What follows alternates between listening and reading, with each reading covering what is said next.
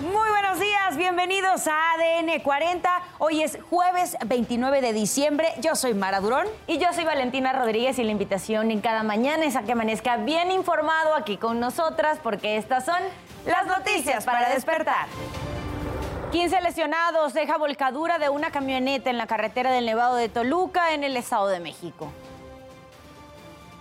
Murió uno de los niños que fue mordido por un animal silvestre en Oaxaca. Un seminarista y un niño murieron en un ataque armado contra una familia en Zacatecas. El próximo 15 de enero comenzaría a operar el tramo subterráneo de la línea 12 del metro. Así lo informaron autoridades de la Ciudad de México. El gobierno de Texas coloca pesados contenedores junto al río Bravo para evitar el cruce de migrantes. No se pierda más adelante la buena noticia del día. Demostraremos el exitoso rescate de unos bomberos para salvar a una perrita que había caído a un pozo en Yucatán. ¿Y qué pasó la madrugada de este jueves? Nos los cuentas tú, Isidro Corro. Adelante. Muy buenos días. ¿Qué tal amigos? ¿Cómo están? Muy buenos días. Llegamos al jueves. ¿Qué ocurrió durante esta guardia nocturna? Enseguida les ofrezco un resumen en materia policíaca. Vámonos a la zona norte la capital del país. Tuvimos un choque de dos vehículos que participaban en arrancones. Una persona resultó lesionada un accidente que ocurrió sobre Gran Canal a la altura de la calzada San Juan de Aragón, en la Juana Esmeralda, en la alcaldía Gustavo Amadero. Al punto llegaron patrullas de la policía preventiva, sin embargo, los arrancones continuaron exactamente en este lugar. En más información, una mujer resultó lesionada al volcar su camioneta luego de que cayó en un hoyo el cual no tenía señalamientos. Un accidente que ocurrió esta madrugada en la esquina de Ferrocarril de Cuernavaca y Horacio, en la Juana Polanco, en la alcaldía Miguel Hidalgo. Esta mujer resultó seriamente lesionada, fue atendida por los paramédicos de una ambulancia de la Cruz Roja. Al punto llegaron los bomberos, quienes colocaron en su posición normal esta camioneta para trasladarla a un depósito vehicular. Amigos, al reporte que tenemos esta mañana.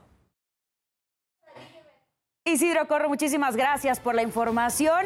Vamos a también a visitar nuestro sitio web. La invitación es a que eh, visite el sitio que es www.adn40.mx. Aquí podrá encontrar toda la información que necesite en el momento que la requiera. Si va a transitar por las calles de la Ciudad de México, en este momento hay buen avance desde Avenida Chapultepec hacia Eje 3 Sur. De todas maneras, tome sus precauciones si es que va a transitar por las calles de la Ciudad de México, que no se le haga tarde. Las condiciones meteorológicas en nuestro país todavía están indicando eh, heladas al amanecer. Se estarán registrando incluso algunos vientos y lluvias en la zona norte de nuestro país.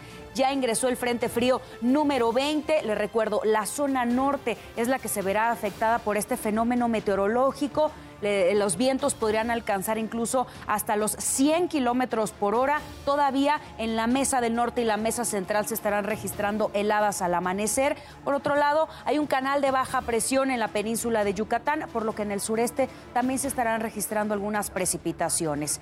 También en ADN 40 evolucionamos y queremos estar más cerca de usted. Es por eso que lo invito a reportar a través de todas nuestras redes sociales con el hashtag Ciudadano en Tiempo Real cualquier denuncia, reporte o situación que le inquiete.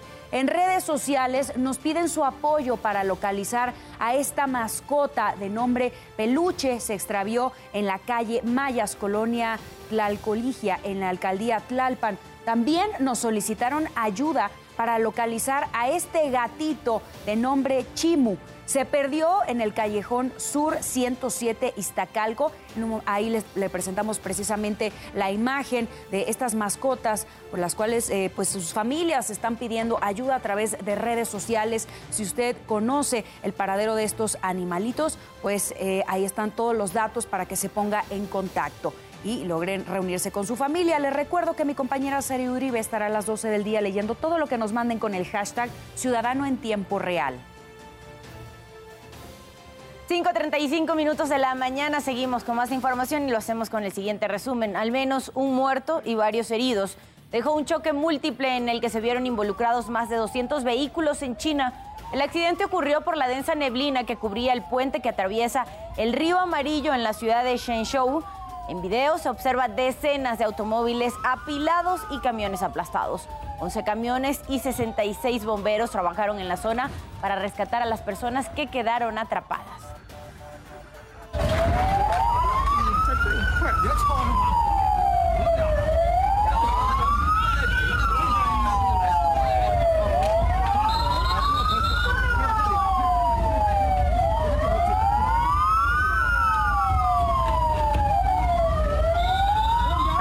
Alerta por pronóstico de bajas temperaturas y heladas para el día de hoy en la capital mexicana. La alerta naranja aplica en las alcaldías Álvaro Obregón, Coajimalpa, Magdalena Contreras, Milpa Alta, Tlalpan y Xochimilco, donde se prevén temperaturas entre 1 y 3 grados. Mientras que el termómetro marca entre 4 y 6 grados en las alcaldías Coyoacán y Tláhuac, por lo que también se activó alerta amarilla. Las recomendaciones de protección civil son utilizar crema para hidratar la piel y evitar realizar actividades al aire libre. Ismael Molina Monroy, alias El Bucanas, fue detenido en la Ciudad de México. Ese sujeto es identificado como líder de una célula criminal que opera en Tultepec, Tultitlán, Cuautitlán y Tlanepantla. El Bucanas, de 42 años, está relacionado con una carpeta de investigación por homicidio calificado cometido en octubre de 2019. Ismael era uno de los criminales más buscados por la Fiscalía del Estado de México. Se ofrecía una recompensa de 300 mil pesos por información que permitiera su captura. El Papa Francisco ha pedido una oración especial por Benedicto XVI, de 95 años, cuya salud es extremadamente delicada. Durante su audiencia general en el Vaticano, el pontífice dijo que el Papa emérito Benedicto sostiene a la Iglesia en su silencio el alemán Joseph Ratzinger se convirtió en 2013 en el primer papa en renunciar en 600 años de historia del Vaticano. El último papa en renunciar antes de su muerte fue Gregorio XII, quien en 1415 renunció para poner fin a una guerra civil dentro de la propia Iglesia Católica.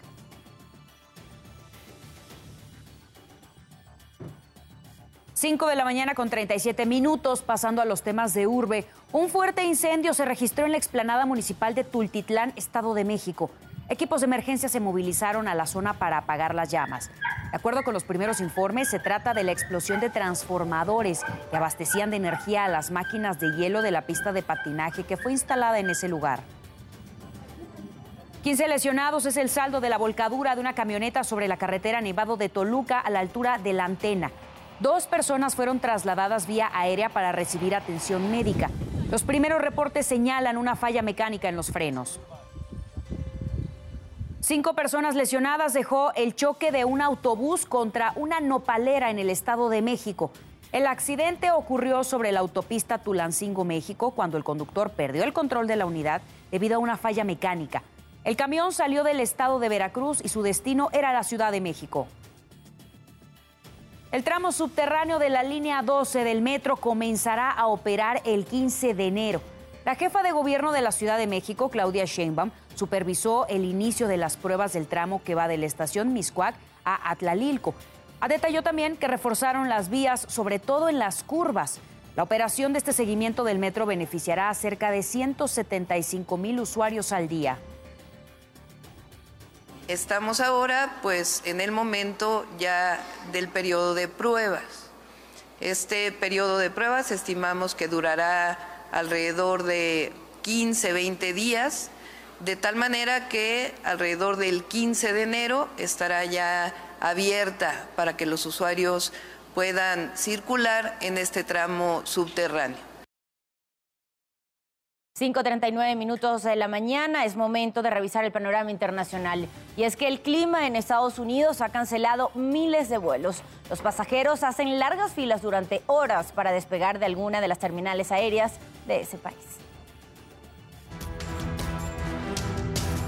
La tormenta invernal sigue afectando las operaciones en los aeropuertos de Estados Unidos. Las aerolíneas siguen anunciando cancelaciones de vuelos hasta el último día del año. De acuerdo con el sitio FlightAware, entre martes y miércoles más de 5.000 aviones no despegaron de las pistas debido al mal clima. Este miércoles se contabilizaron más de 2.600 y otros miles retrasados, la mayoría de la aerolínea Southwest. La escena se repite en la mayoría de los aeropuertos, en Los Ángeles, Washington, D.C., Chicago, Phoenix, Houston y Atlanta.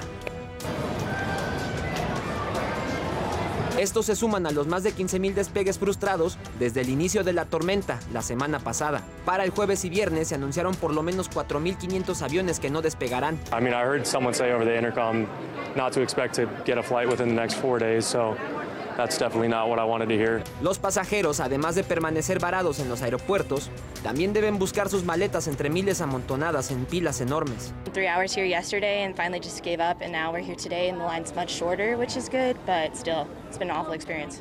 El Departamento de Transporte de Estados Unidos investigará a Southwest por las quejas de sus clientes y si pudieron evitar que miles de personas sigan varadas en los aeropuertos. Para ADN 40, Cristian Arrieta, Fuerza Informativa Azteca. Casi 90 mil personas de la costa oeste de Estados Unidos están sin energía debido a los fuertes vientos, la lluvia y la nieve. Los 11 estados del oeste continúan bajo alertas de clima invernal con ráfagas que podrían alcanzar la fuerza de un huracán categoría 1 en algunas áreas. Oregón es el territorio más afectado.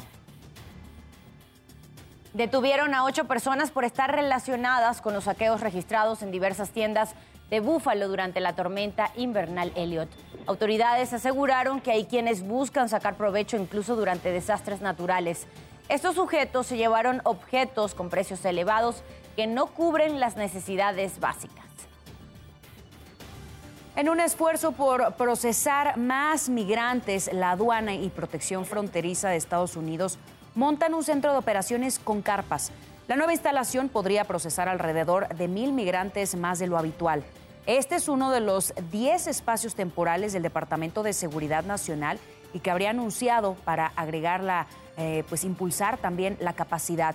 Los funcionarios esperan tener la instalación en funcionamiento en enero del 2023. Y en Estados Unidos colocaron contenedores en la frontera con México para evitar el paso de migrantes, esto en el estado de Texas. Para aumentar el blindaje a la frontera con Chihuahua, el gobierno de Texas colocó pesados contenedores junto al río Bravo. Son 10 grandes cajas de metal de las utilizadas en el traslado de cargas marítimas. Están en la parte alta del Bravo, separadas solo unos centímetros. Algo que para Kelder José, su esposa y sus dos pequeños hijos no es suficiente para detenerlos. Pero eso no le evita nada a uno. Pasamos la selva nomás para ese containito ahí mismo. Mientras aquí están los contenedores que instaló el gobernador de Texas junto al río para evitar el cruce de migrantes, allá al fondo vemos una familia que acaba de entrar a territorio estadounidense y están buscando cómo entregarse a la patrulla fronteriza. En el grupo iban un hombre, dos mujeres y tres niños, todos ecuatorianos. Esperaron más de una hora en una valla colocada por la Guardia Nacional. Después los recibieron los troopers, policías estatales de Texas, y los fueron escoltando hasta el punto de revisión de la Guardia Nacional.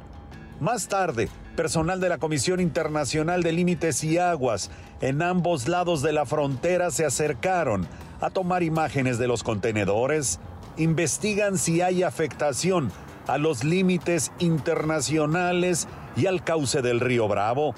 A pesar de todos los bloqueos y la seguridad máxima que Greg Abbott ha puesto en los límites de El Paso y Ciudad Juárez, los migrantes siguen llegando a la frontera y buscando cómo entregarse a la patrulla fronteriza. Reinaldo Lar, Fuerza Informativa Azteca. Por otra parte, servicios de emergencia atendieron un incendio en una refinería de Venezuela. Las columnas de humo podían verse a kilómetros de distancia. Funcionarios dijeron que las llamas no causaron daños, ni víctimas, ni heridos y tampoco detuvo las operaciones. Mencionaron que no fue necesario desalojar el lugar o recintos cercanos. Es un incendio que hay aquí. Refinería Punta Cardón. Por fuga de gas. Mira están abajo. Mira, está prendiendo eso. A partir del 5 de enero de 2023, Estados Unidos hará obligatorias las pruebas COVID-19 a los viajeros que lleguen de China. Los pasajeros aéreos mayores de dos años deberán dar negativo en una prueba hecha hasta dos días antes de la salida de China, Hong Kong o Macao. En un abrupto cambio de política, China comenzó este mes a desmantelar el régimen COVID. Estados Unidos se suma a la India, Italia, Japón y Taiwán la adopción de medidas sanitarias tras la decisión de Pekín de levantar las estrictas medidas anti-COVID. Usted ya está bien informado y con todos los datos que necesita saber antes de salir de casa. Manténgase conectado en todas nuestras plataformas. ADN 40, siempre conmigo.